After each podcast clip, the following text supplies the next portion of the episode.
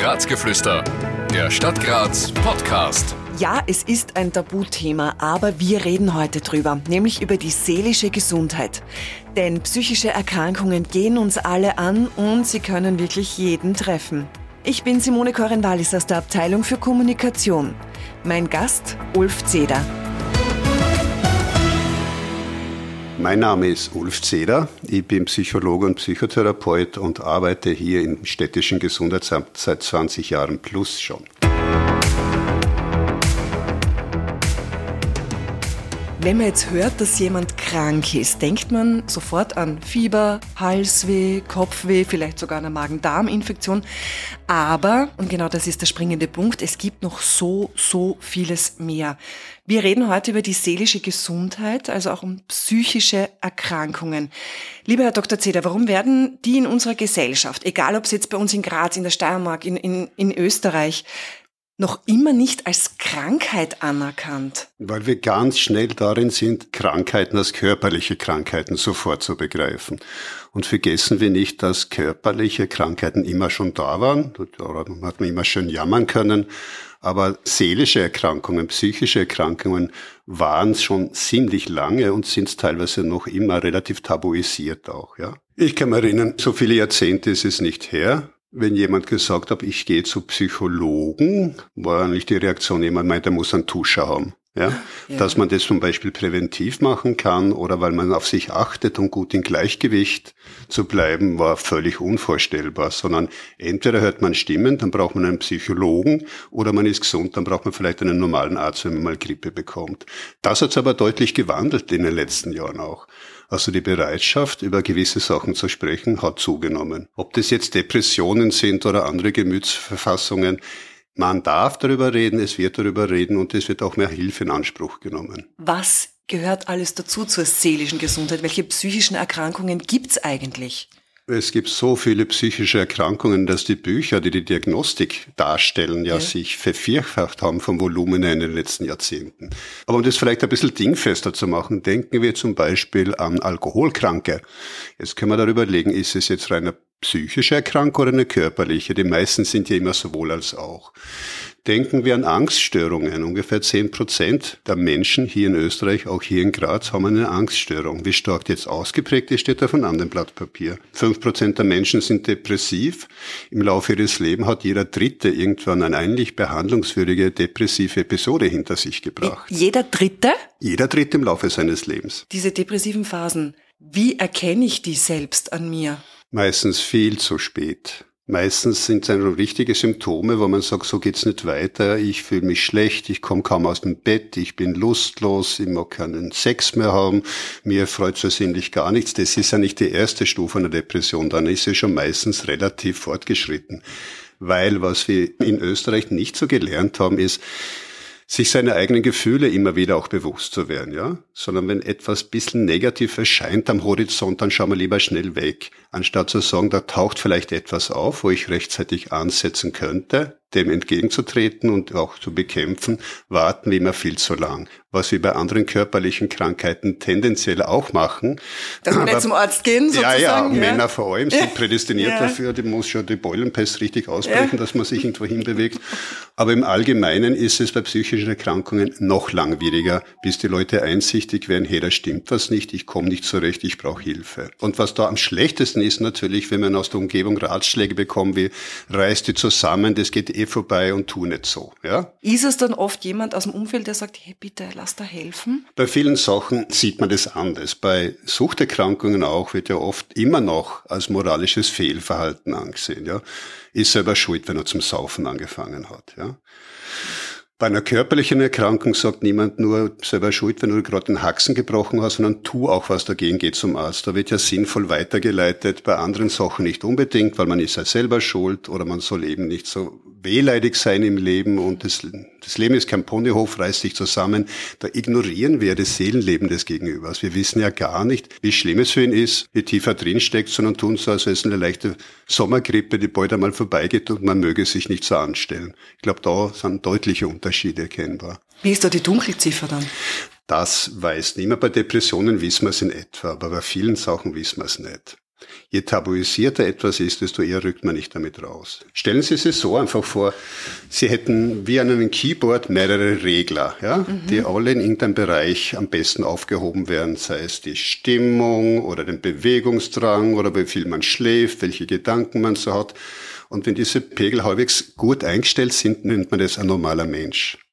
Wenn jetzt ein paar Pegel völlig überdraht sind, dann ist man meistens schon in einem psychischen Bereich drin, wo man nicht mehr gesund ist. Es müssen jetzt nicht unbedingt Sachen sein, die immer nur so nach Depression klingen, sondern auch wenn jemand, sage ich, eine narzisstische Persönlichkeitsstörung hat und sich großartig vorkommt und, und, und, wird man auch bei ihm dann irgendwelche Regler vorfinden können, wenn man ganz genau hinschaut, wo man merkt, die sind außerhalb der Norm. Das heißt, wir haben einen gewissen Bereich, wo Abweichungen absolut möglich sind und einfach menschlich sind. Und gewisse Bereiche, wenn sie zu hoch oder zu wenig ausschlagen, reden wir über psychische Gesundheit. In einem negativen Sinn, nämlich die Leute sind dann erkrankt. Aber wie kommt man wieder raus? Bei gewissen Sachen gar nicht. Also wenn jetzt jemand, um bei dem Thema zu bleiben, eine narzisstische Persönlichkeitsstörung hat, wird er es vermutlich sein Leben lang auch haben. Andere Sachen wiederum, die weniger, sage ich mal, unter Anführungszeichen als Charakter gelten, sondern hinzugekommen sind, wie zum Beispiel, ich war früher fröhlich und jetzt bin ich so niedergeschlagen.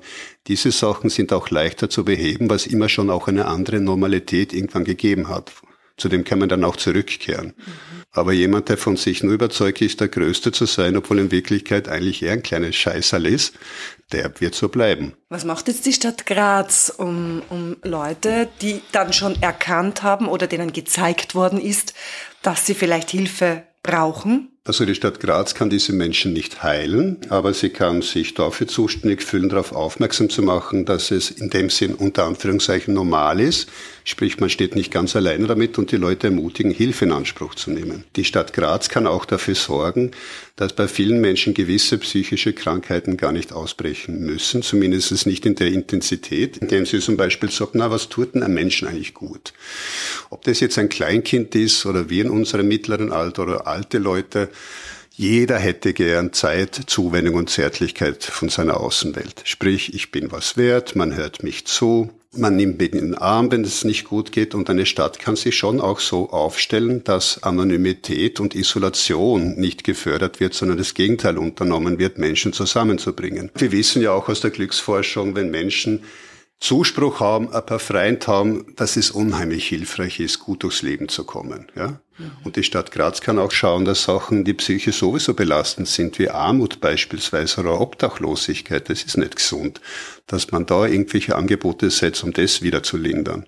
Also die Stadt Graz kann vieles tun, aufs Einzelindividuum bezogen natürlich nicht. Wir sind nicht da angestellte Ärzte, 5000 Stück im Magistrat, aber die anderen Umgebungsvariablen, die können wir schon auch ein bisschen drehen. Aber kann man jetzt im Notfall, wenn ich sage, ich weiß nicht wohin, kann ich jetzt sagen, ich, ich, ich komme ins Gesundheitsamt oder ich rufe mal an? Wir können vermitteln, wir können ermutigen, wir können die Karten austeilen, wir können natürlich auch, wenn jemand bei uns anruft, Tipps geben, wohin man sich wenden kann. Mhm. Was jetzt zugenommen hat, und zwar rasant in den letzten Jahrzehnten, ist ja grundsätzlich der Druck, der auf Menschen lastet, auch das Tempo, wie Sachen erledigt werden sollen, auch die Erwartungshaltungen der Umwelt oder die man an sich selbst hat und auch die aus Isolation und Anonymität. Also es sind viele Faktoren zusammengekommen, die uns eigentlich nicht wirklich gut tun. Wie kann man das ändern? Wenn jemand sich gesund ernährt, sich bewegt, versucht positiv zu denken, genug Schlaf hat etc., ist dann relativ viel gewonnen. Und wenn es nur eine volle Badewanne ist für eine halbe Stunde,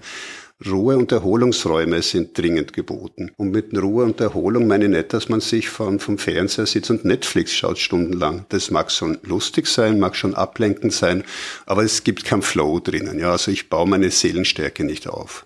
Wenn das jetzt jemand gehört hat, der sich vielleicht allein durch unser Gespräch ein bisschen ertappt ist, das falsche Wort, ja. einfach denkt, puh, vielleicht sprechen die über mich. Was würden Sie so einem Menschen raten? Was soll er tun? Was er tun soll, kann ich nicht bestimmen. Was anzuraten wäre, wäre ja, fast jeder hat heutzutage ein Handy und weiß, wie das Internet funktioniert. Es gibt schon relativ gute Portale, auch online, wo Diagnostik gut betrieben wird, wo machbare Tipps auch ausgegeben werden, wo Kontaktadressen gibt. Das heißt, sich ein bisschen damit zu beschäftigen. Ja Das heißt, wenn ich merke, ich schlitte in ein eigenes Unwohlsein schon langsam rein oder ich stehe jetzt gerade wo, wo ich sonst nie gestanden bin, dass man das nicht lapidar abtut nach dem Motto, wird schon wieder, weil manche Sachen werden nicht einfach von allein wieder und da genauer hinschauen. Und es gibt aber auf graz.at slash seelische Gesundheit auch ganz, ganz viele Anlaufstellen, wo man gleich raufschauen kann, wo das alles gebündelt ist, um zu sagen, hey, aber dann ist natürlich noch die Geschichte, ich muss es tun. Ich muss es tun und manche haben dann schon einen Leidensdruck, wenn sie endlich merken, ich muss was tun. Und da ist es natürlich der absolute Antiklimax, wenn es heißt, schön, dass Sie angerufen haben, ich hätte im November dann einen Termin für Sie. Also Hilfe müssen schneller gehen, weil auch im körperlichen Bereich wird ja kaum jemand sagen, ah ja, der Haxen ist gebrochen, humpeln Sie noch drei Monate herum, dann bekommen Sie einen Liegegips. Mhm. Was wünschen Sie sich von der Menschheit, dass sich in Bezug auf die seelische Gesundheit ändert? Dass wir es weiter enttabuisieren und dass wir vielleicht überlegen, ob nicht jeder, jede für sich auch einen Beitrag dazu leisten kann, dass es den Menschen insgesamt besser geht, zum Beispiel einfach eine gewisse Freundlichkeit. Ich sage Ihnen zum Beispiel ein Beispiel. Wenn ich in einem Geschäft bin und jemand bedient mich sehr nett, bin ich erstens mal froh, nett bedient geworden zu sein, aber oft hole ich dann den Geschäftsführer.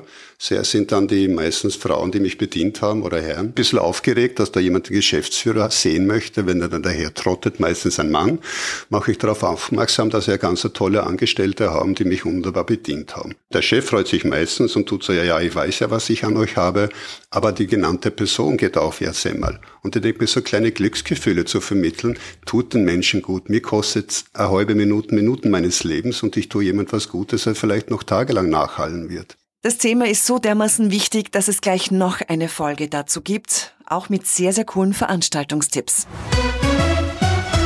Ein Podcast der Stadt Graz 2023. Alle Rechte vorbehalten.